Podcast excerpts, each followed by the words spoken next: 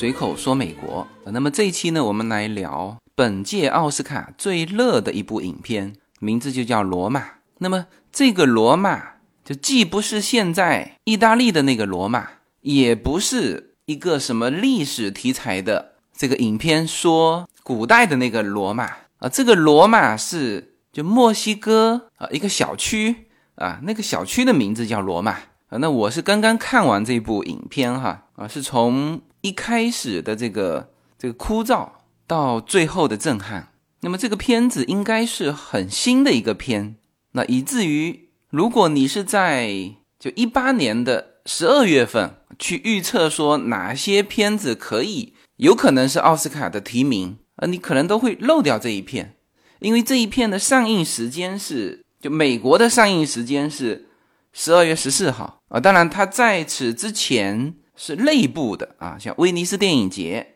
啊，是八月三十号就在威尼斯上映过了，嗯，但是那个不是全球发行啊，那全球发行是要看啊北美的这个放映时间。那么这一部片子，我是在没有什么背景资料的情况下，就突然间看到这个片子，就因为它的特殊性，所以我是在我们家电视上看了这一篇《罗马》。这部片子有几个特殊的哈。它是黑白片啊。第二，它目前是全球票房是零的影片。呃，刚才不是说已经发行了吗？是的，它是在电视上播的。这里要提到我之前说过的这个奈飞公司。那如果在美国生活的就很熟悉这家公司 l e d f i r s t 所以这个片是目前是只在奈飞公司的平台上，就不在各大院线啊。这是第二个特殊性。呃，第三个特殊性呢，这是一片。由墨西哥导演执导、监制啊、编剧啊，全是他，就是这位著名的导演阿方索·卡隆啊。他是拍过《地心引力》啊，就《地心引力》那部片是得到了奥斯卡的最佳导演，是二零一三年的八十六届奥斯卡的最佳导演啊。那么这部片子说是叫做美国和墨西哥合拍，但是应该你要认可，它就是一部墨西哥影片，它的。演员、场景，他在线的历史，他的导演，他所有所有的一切全是墨西哥，所以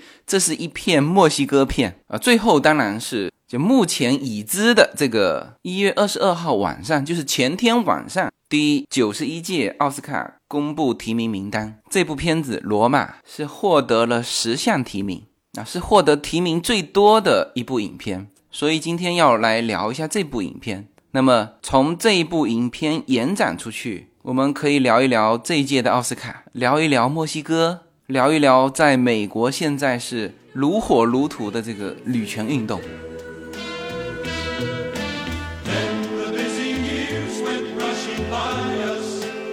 随口说美国的听友大家好，我的新书《平行美利坚》目前已经在。当当网、京东等各大网站均开始正式发售，同时在电子书 Kindle 上也已开始发售。那么这本书是随口说美国的第一本书，也是我个人第一本书。拨开迷雾看美国当下，中美两国恰是两条平行线，只有穿梭其中的人才能看清一切。希望大家支持这本书，现在就可以立刻在网上下单购到这本书。谢谢大家。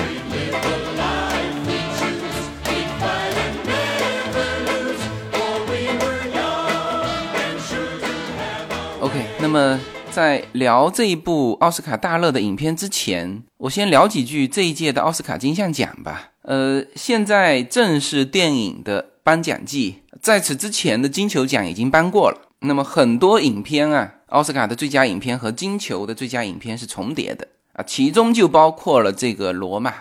罗马》是获得了刚刚颁布的这个金球奖的最佳导演和最佳外语片。嗯，然后再往前。就是八月份的，就最早的那个威尼斯电影节，就最高的那个荣誉金狮奖，也是这一部《罗马》啊。所以它虽然说是在美国，又是在电视台上映的，而且是十二月份才上映的，但是就是整个颁奖季它都是主角。那么整个的颁奖季呢，应该是在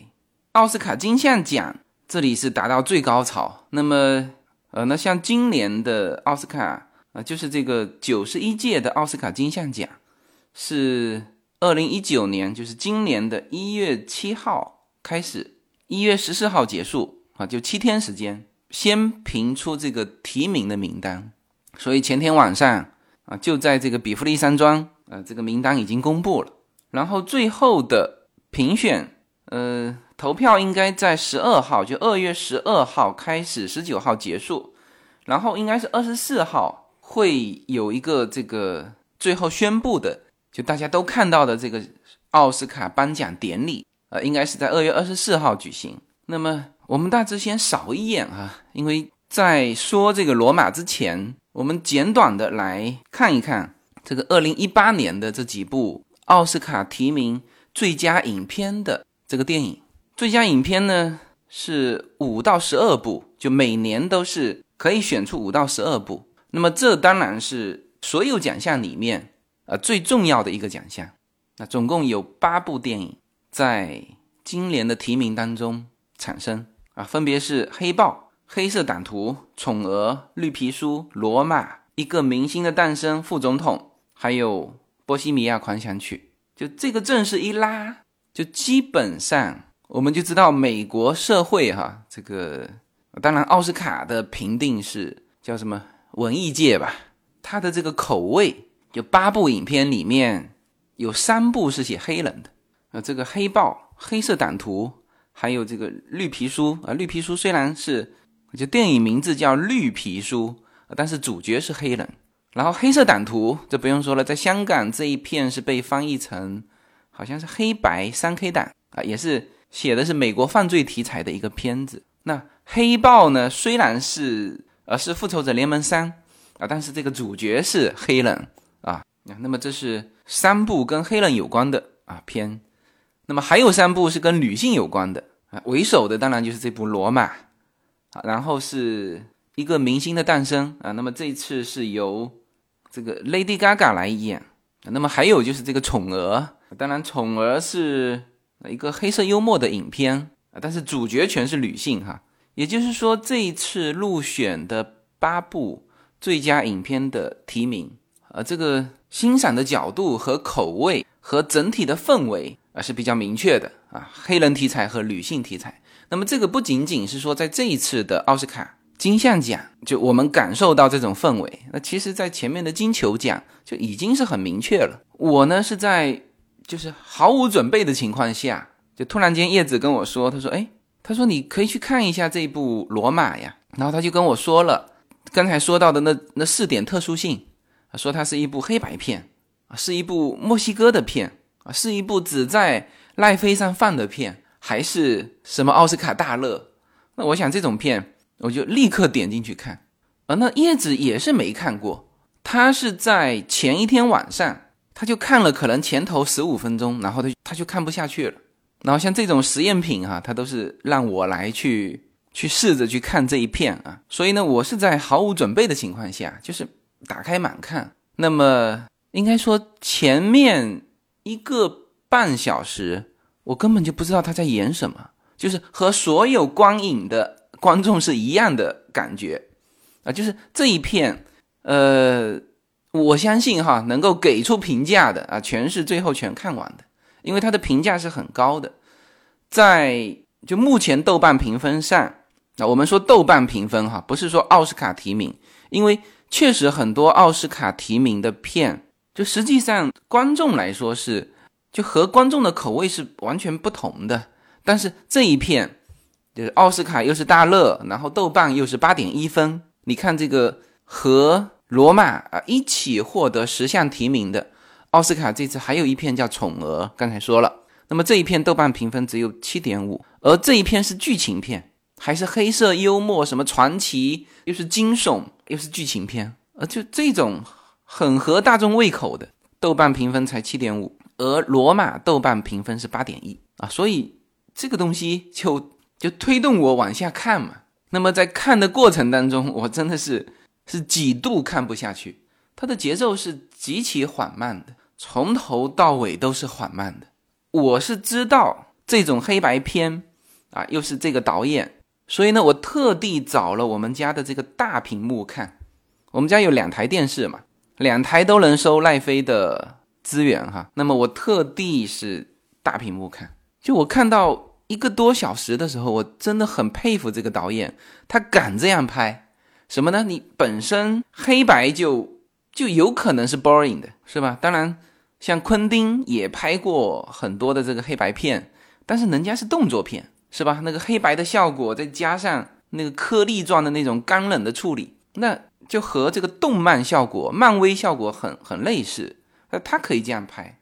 就但是你这个罗马作为一个墨西哥题材的生活片，你用这个黑白胶片。是吧？墨西哥大家知道啊，那个色彩是就墨西哥文化里面的那个色彩是极为夸张的，就很热闹的一个民族，一个国家，是吧？他用黑白片，然后我就不断的干各种活。先是我们家最近不是柚子丰收吗？然后那个剥柚子不是很费功夫吗？好，我一边看一边剥啊，剥得很干净。然后剥完之后就把这个片暂停在那里，然后就到处走走转转，就是。然后叶子是在旁边做其他的事情，他看见我走出来，然后他就跟我说：“哎，他说你看不下去了。”我说：“是啊，我说不知道他演什么啊。”他说：“你继续看吧，你你先过去看，我一会儿陪你过去看。”好，我就又又过去了，然后又在那边泡茶呀，搞各种东西。然后他的开始吸引人是一个半小时之后，就是从这个女主角上街买那个婴儿床，遭遇了。一九七一年的墨西哥的这个社会动荡啊，导致了流产。这里开始啊，迅速的，其实就三组镜头就结束了。那因为它全是长镜头，这一部影片应该说最给我们留下深刻印象的啊，就是两组固定机位的长镜头啊，一组就是这个女主角羊水破裂分娩，小孩子呢，因为在路上堵车嘛，羊水破得太快。然后小孩没保住，这个时候他一边是自己因为刚刚分娩嘛，然后就各种手术啊，自己这边又痛，然后那边呢又非常担心这个孩子，因为孩子一拿出来的时候是说没有心跳，然后还在那边抢救，他一边看看自己，一边看看在另外一个手术台上的他的孩子，他非常快，这个医生就跟他说孩子没救了，没有心跳。然后把她抱在他面前，他说：“这是你的孩子，是个女孩，你跟她告别吧。”然后这时候，这个女主角一边自己是就非常痛，一边呢就是就完全不知所措，就她的这个悲伤始终在影片当中是压抑下来，因为她的这个孩子是她那个非常不负责任的男朋友，就和她就连婚前都不能算，就是人家男的根本就是玩一玩。你根本没把它当回事，这个我一会儿会提到，为什么这部片子是什么奖项提名都提了，最佳男主角和最佳男配角是没有没有提名。啊，这个一会儿讲到哈，就他本身对生这个孩子也是就懵懵懂懂，也是不知道应该不应该把他生下来，那后来肚子就大了，那那现在又是孩子没保住，就是那种非常纠结，各种情绪在。在一个镜头里面啊，全部体现，就是这个场景，叶子正好走过来跟我一起看。我当时就是之前长长的一个半小时的极度无聊枯燥，哎，就是就剧情进入到这里的时候，哎，开始呃有一些东西是吸引眼球的，就是当然这一片是限制级的哈，里面出现了一两个这种限制级的镜头，那其中包括生小孩也是，哦，那那个太真实了，就我们正常。看到的说生小孩，那个小孩抱过来看的时候，就有过孩子的都知道，这个起码满月了才抱出来，是吧？这刚刚生出来的小孩是极其之小的，而这一片就这些方面做的极为真实，极为真实。那我那时候还感叹一句，我说哇，我说这一片这个最大的亮点就是他把这个历史和这个情景做的非常真实啊。这时候我就感叹了这一句嘛。然后这时候叶子在旁边狠狠地白了我一眼，他说：“这是体现女性的光辉，你知道吗？”我当然也缓过劲来啊，但是之前可能哈，作为男性来说啊，确实是这光影的视角和女性是女性是就第一时间能够感受到体现女性光辉的一面的啊这些元素啊，就是关于生小孩这件事情，叶子有的时候就是会吐槽到我。比如说，她生小孩的时候，是吧？他痛的要死，我在旁边睡着了，就这这些事情他吐槽过无数次哈。那男性可能真没感觉，但是女性是第一时间捕捉到了这种元素。那确实这一片，我预计哈，就不仅是说是今年奥斯卡提名的大热，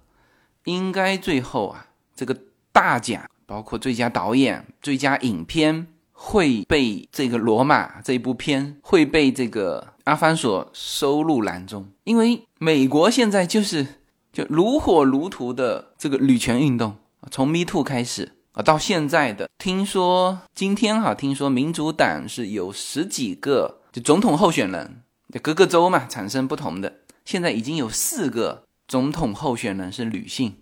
当然，他这一届就二零二零年这一届未必是能够干掉川普哈，但是你从这个气势来看，那他确实是正好这两年美国走进了这个这个女权运动的就。兴起的时期啊，无论是从影片、政治、社会影响力啊，都可以很很明显感受到这些啊，包括到处的广告标语。你像我在亚特兰大的那个 Human Rights，就是马丁路德金的纪念馆，那现在也是美国人权纪念馆。那下面一楼的那个那个商店里面哈，卖的全是女权运动的 T 恤。好像写的是 woman's right，就是类似这种的，就是白色的，呃，全是黑白两色，白色 T 恤，黑体字的这个字体啊，或者是黑色的衣服，白色的字体啊，所以这个是美国现在的大环境，那么一定是会影响这一届的奥斯卡评选，所以呢，这一部就是非常纯粹的去展现这个女性光辉的啊，这部略带文艺的，又是。写实主义满满的这种啊，这种片子哈，才会就推测哈，不出意外的话，就他在今年的奥斯卡上一定能够有比较好的斩获。没有什么能够阻挡，没有什么可以阻挡对自由的向往。大家好，这张专辑的播出时间是每周一周五的下午，每周两期，不见不散。现在大家除了收听我的音频节目之外，还可以加入我的微信公众号，公众号的名字是无限空间，这是一个跨越中美的自由连接的社群。大家可以通过这个公众号找到您所在的城市或者是您喜欢的微信群，加入随口说美国的社群。同时，也在这个公众号里面啊，已经建成了随口说美国的 IP 矩阵，名字叫做星辰大海。在这里面呢，大家。可以听到更多的跨境主播为您分享的更多的跨境内容。当然，您如果希望随时能够追踪到随口说美国的各类信息，您还可以登录新浪微博、今日头条、抖音去搜寻随口说美国。移动互联网的神奇之处呢，就是可以把同类的人拉得很近，让我们勇敢开始，活成喜欢的那个自己。呃，那么这个片子啊，我看完之后呢，就迅速的就推荐到了我们随口说美国的社群里面。那么就立刻就有人给我回复，他说：“哇，他说这个两个小时零十五分，他说你能不能剧透一些啊？”呃，这个的意思就是说，如果我说的这个情节他是比较喜欢的，那他可能会选择看；呃，如果是这个情节是他不喜欢的，那这个两小时十五分这个太长了。在我们现在这个呃，确实是叫做碎片化的这个时间里面，这两小时十五分是一个蛮大的一个考验哈。然后我那个时候还没说这是一部黑白片哈，啊，这个片子我觉得是可以介绍一下，但是呢，绝对不是叫做剧透。这个片子写是写叫做剧情片，但是呢，它几乎没有情节。呃，如果有人硬要问我说，呃，这部片子到底说什么呀？我。只能这样跟你说哈，就是这部片子里面有两个比较倒霉的女人啊，分别被自己的丈夫与男友抛弃，然后呢，然后就没有然后了啊，这个故事就结束了，就是这么一个剧情。所以我也不担心啊，这期节目播出之后呢，有人会怪我剧透。那么这部片子，我个人觉得哈，其实要听完我这期的节目啊，甚至我自己看之前啊，最好。稍做功课，就是我现在什么感受哈？那么因为我是刚刚叫一刷嘛，这个现在比较流行的就是看电影，就是看一遍叫一刷。那其实我是一定会回头看第二遍的。在我看完这部片子啊，就是最后的那个场景结束，大概十几分钟的一个长镜头，这个被丈夫抛弃的一家五口，女主人加上四个孩子在海边，女主人呢带着其中一个小孩离开海岸几分钟。那么这个女佣啊，其实就是这部片的女主角，那个女主人反而是女配角。那么。这两位演员啊都被提名本届奥斯卡最佳女主和最佳女配。这个时候呢，由这个女佣来看护这三个孩子。那么大的两个孩子就跑到海里去游泳去了。那么这个女佣回头的一瞬间，在那个海浪上就看不见这两个孩子了。那么这是一组长镜头哈啊，从孩子在海边嬉戏到女主人离开。到这个女佣发现有一些异样，然后这个镜头就跟着女佣，所有的观众，我想哈，那个时候的心情都是极为担心的，因为这个家庭，甚至整个的这个故事，就大家都感到压抑，因为女主人刚刚被丈夫抛弃，女佣是被呃不仅是被男朋友抛弃，而且刚刚生下的这个孩子也死掉了，但是整个的影片。而并没有对这两位女性进行这种就这方面情感的宣泄。女主人也是啊非常坚强的，把真相告诉孩子。然后呢，他们到海边玩耍是为了她老公回家拿东西，就不让她老公和孩子见面嘛。呃，那么女佣在经历了那种产下的这个孩子是个死婴之后，就是正常干活。当然，有的时候就是在那边发呆嘛，就是说。前面压抑的这些东西，就观众始终觉得被压在那里，然后突然间又出现了这种镜头，就是两个孩子可能会被海浪卷走啊，所以所有的观众都非常担心的跟着那个长镜头，跟着那个女佣，她也不是很着急的，就是因为这个女佣也自己也不会游泳啊，但是还是一步一步一步一步走到海浪里面去啊，电影的这个时候。啊，应该是整个电影的就就感情的最高潮。女佣是慢慢走向走进这个海浪的，这个海浪是无比巨大的，就是是真的那种非常大的浪，就演员也是在这个浪里面被冲的，就就根本就站不住啊！一个成年人，那么你再去观众再去想说，哦，之前还有两个孩子跑哪里去了？那么这个时候的音效，就这个片子是杜比一点五的。它是在这个电视上放，但是它的那个声道有一点五的声道。如果你家里有装这个环绕立体声的话，那么你通过这个奈飞的网络，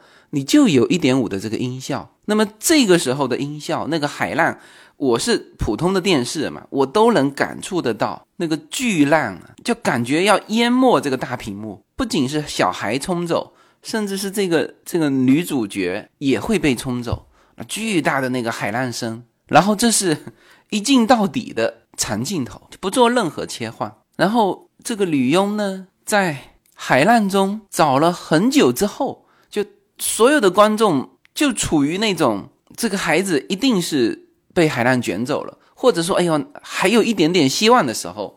呃，其中一个孩子啪，这个头啊从海浪里面钻出来，然后又过了一会儿，第二个孩子的头也从海浪里面钻出来。然后这个女佣也不会游泳，那只能是真的是叫做脚底生根，抱着这两个孩子，慢慢慢慢，在被这个海浪一直在冲刷的这个过程当中，慢慢慢慢把这两个孩子救到了这个岸边。那么这个镜头基本上是这部影片的完结了。当然后面还有那么几分钟，他们回到了家里，发现这个女主人的丈夫。只是把一些家具带走了，就书架带走了，书全部留下来，然后重新开始分配房间，那一家人又开始新的生活，那这个故事就结束了。当然，这个长镜头就最后还有一个情感的宣泄点，我我相信哈，所有的观众在那个情感的宣泄点上都控制不住自己的情绪。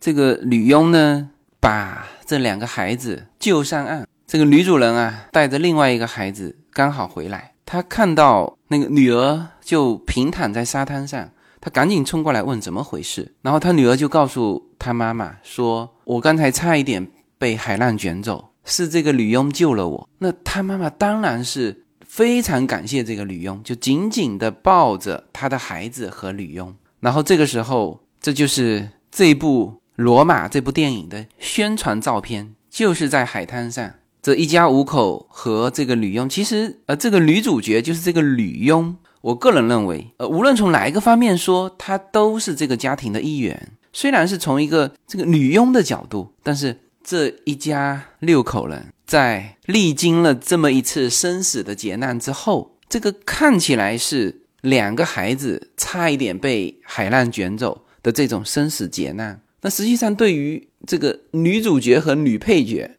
这两位女性来说，她们也都是刚刚经历了就人生当中重大的变故，是吧？这个女主人这边带着四个孩子，丈夫抛弃了他们嘛，就不回家了。然后她今后要就撑起这个家，那她是当然是非常镇静的，告诉孩子们说，她又找了一份工作，就是打两份工吧，来养这个家。那说句实话，在那个动荡的年代。谁也不知道她能不能撑得下来，而这个女佣那更是，啊，不仅说是被男朋友抛弃，而且她满怀希望怀的这个孩子，最后也流产死掉。所以在这个时候，在海滩边，所有之前堆积的这个这个情感，这个时候呢，由这个女主角，就是这个女佣。的一句话宣泄出来，那个女佣说：“我不想要他，我本来就没有想生下他。”她并没有说这个他是谁哈，但是所有的人，就包括这个女主人，包括四个孩子，包括所有的观众，都知道他要说什么。就是在这个时候，所有复杂的感情会在听到他这句话的时候全部宣泄出来。那么应该说，这个片呢，我。推荐给别人的时候，我是这么说的哈，我说这啊是一部黑白片，前面一个半小时都是极其枯燥的，但是呢，你坚持看下来啊，因为所有前面的一个半小时全部是为后面做铺垫，你要完整的两小时十五分把它完整看完，看到最后那一刹那，你瞬间就看懂了。我之前就说过了哈，我是在。没有任何准备的情况下看的这一片，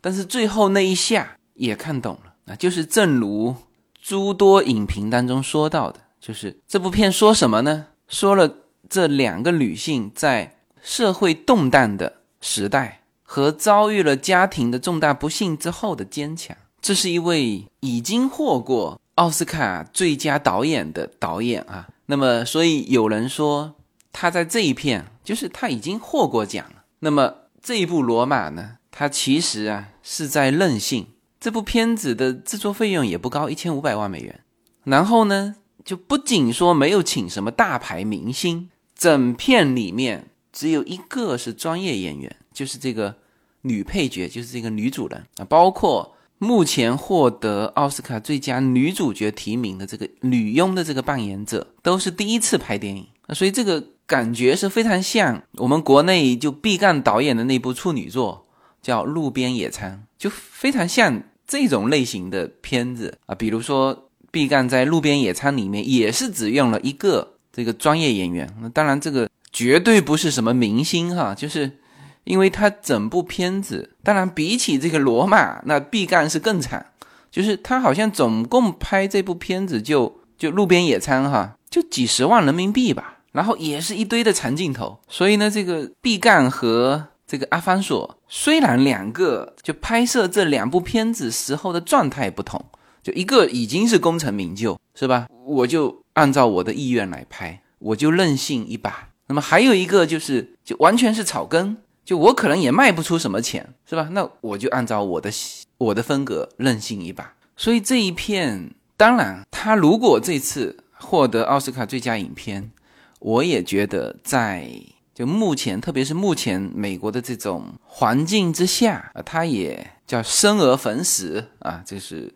女性题材。然后通过他极其深厚的这个功底，你看哈，它是一部黑白片，但是呢，这部片子所有人啊都说是需要大屏幕的。那我也特别是在那个大电视前面，而且还站得很靠前去看，就是它的画面，它的细腻程度。你看哈，同时也是奥斯卡本届的最佳摄影的提名啊，最佳音效剪辑、最佳音响效果、最佳艺术指导，是吧？这些都被提名了。然后虽然他用的是业余演员。但是有可能哈，这一次的这个最佳女主角，有可能就是这个第一个拍电影的啊，这就是一个一个大师级的这种导演，他就能够任性，就能够化腐朽为神奇，就完全做自己。这个影评啊，评论他就是这是一部个人自传题材的，就是个人风格化的一部影片，就只有自己，完全不在乎观众。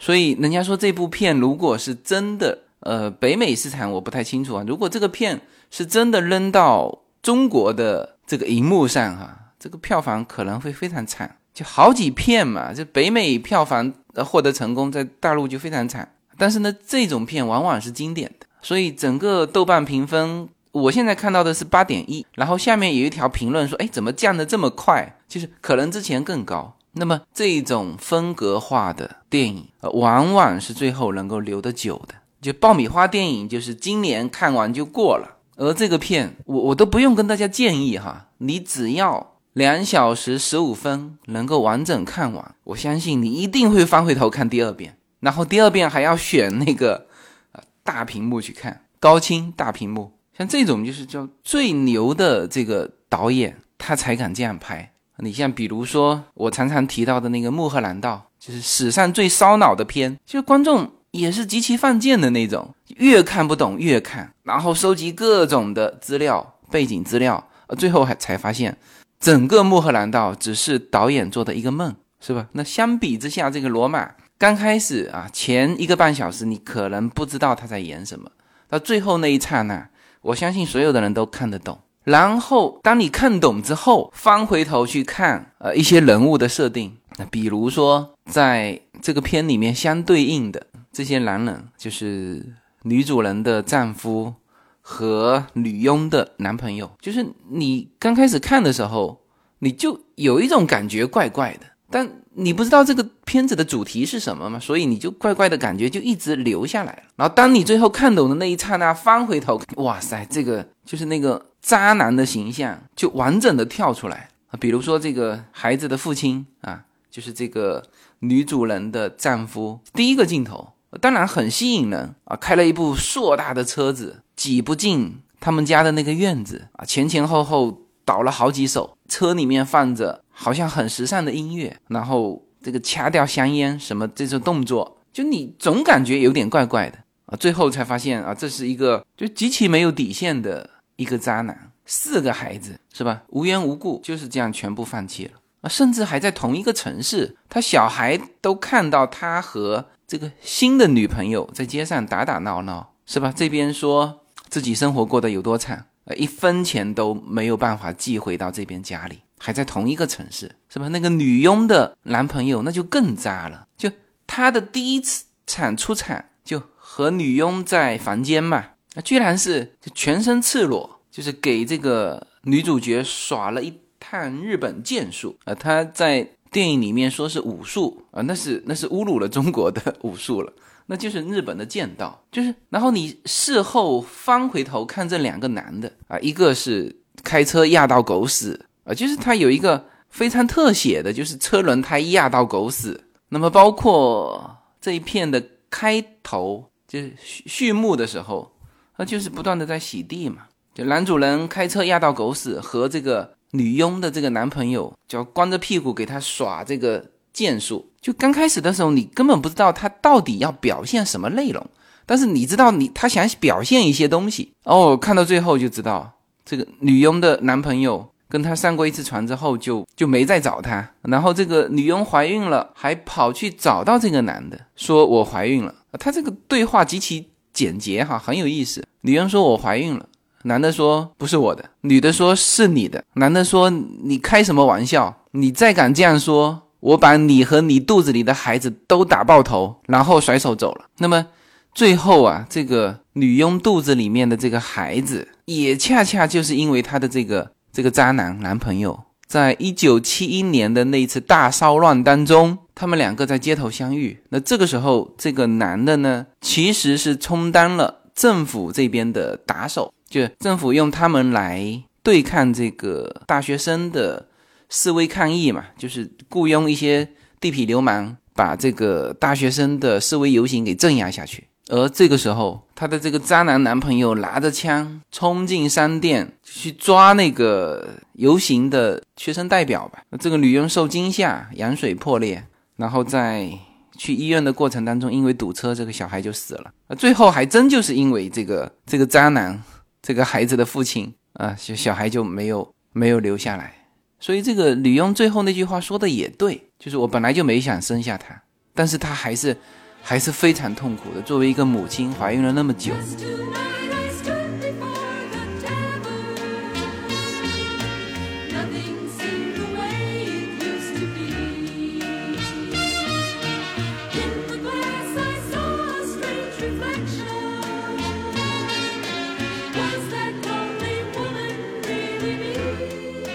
这部片子我是很喜欢的，呃。倒不是说什么奥斯卡十项提名，也并不是这个影片当中想要表达的那些东西。女性在社会动荡和重大遭遇中的坚强，不不是这些。可能对于我来说，他这个片子啊拍的极为真实。这是一部阿方索这个最佳导演他小时候经历过的事情。就刚才说了嘛，是个人自传题材的。然后在他完全不考虑观众的情况之下，就是把他当年的记忆全部展现出来。当然，他主要通过的是女佣的眼睛。这里面第一的女主角是这个女佣，但是呢，她在镜头里面经常给到四个孩子当中的一个，其实那个孩子就是导演本人，就是他小时候经历的事情。他的母亲带着他们四个孩子，他的父亲抛弃了他们。然后这个女佣一直是待在他们家里，就是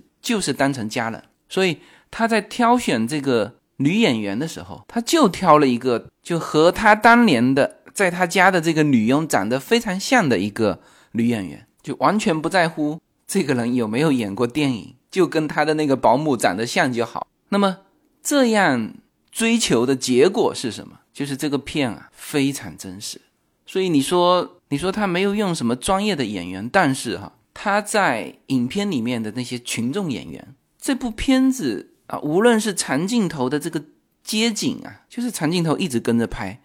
两个女生在前面跑，长镜头一直跟着拍，就那么长长的街景，所有的群众演员就各干各的，就是完全融入到这个大场景里面啊，甚至包括这个墨西哥街头暴乱的那个大场景。那么多的人，警察、学生、地痞流氓，上面的这个看热闹的，全部大家就一个镜头，一个长镜头，而且还是一个广角的镜头，全部记录下来。那么，这个导演的功底是非常深厚的，所以我尤其喜欢这种，就导演本身拍就自己的经历，那么这肯定是真实的。一九七一年的墨西哥就是这个样子。从家里的所有的布置，到街面上的，到电影院里面看的电影啊，甚至街头暴乱的时候一个场景，我我特地还去翻看了1971年到底墨西哥发生了什么，然后看到这个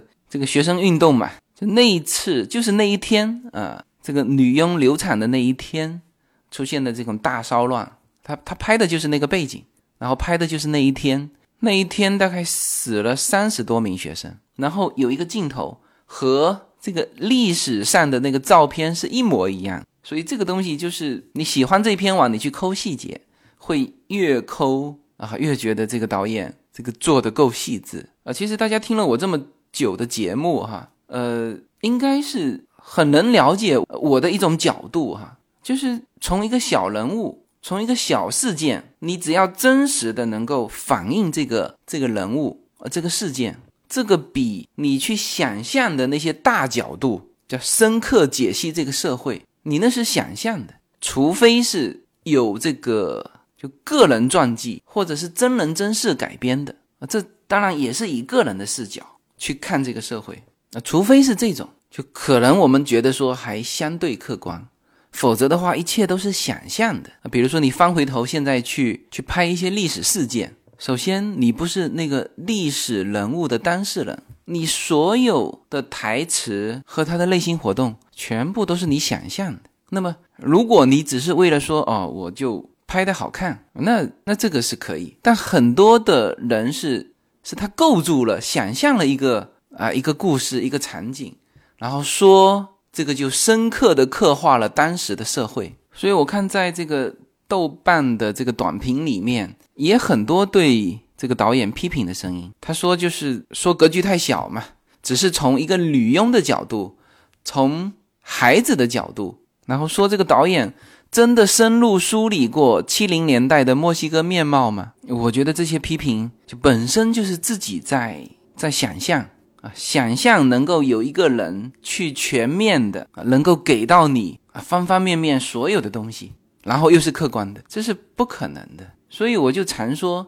叫无数个主观构成客观，就是从个人的视角，只要他看到的是真实的，这就很难得。七零年，距今五十年了。这个导演本身当年也是个孩子，这个导演自己说的。他说，电影中百分之九十的场景来源于我的记忆，有些是直接的，有些是迂回的，但都是关于那个塑造我的年代，或者说是塑造墨西哥的年代。那正是墨西哥漫长时代变迁的起始点。